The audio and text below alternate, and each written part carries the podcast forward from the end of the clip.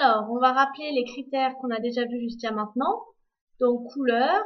On avait vu qu'il y avait d'un côté les jouets rouges et de l'autre côté les jouets d'une autre couleur. Ensuite, vivant ou non vivant, on a les enfants qui sont vivants et la pierre qui fait partie du non vivant.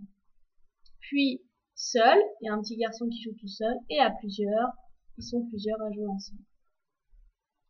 On va découvrir deux nouveaux critères. Nous avons roule ou ne roule pas. Alors, par exemple, le Uno, les cartes, ça ne roule pas.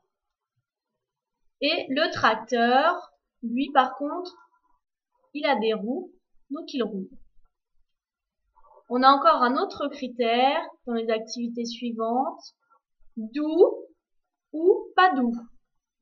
Alors, le Télétubbies, la peluche, on peut dire que c'est doux. Alors que la flûte, ce n'est pas doux. Voilà, je vous laisse aller faire les prochaines activités. Donc, de doux ou pas doux, ou de roule et de roule pas.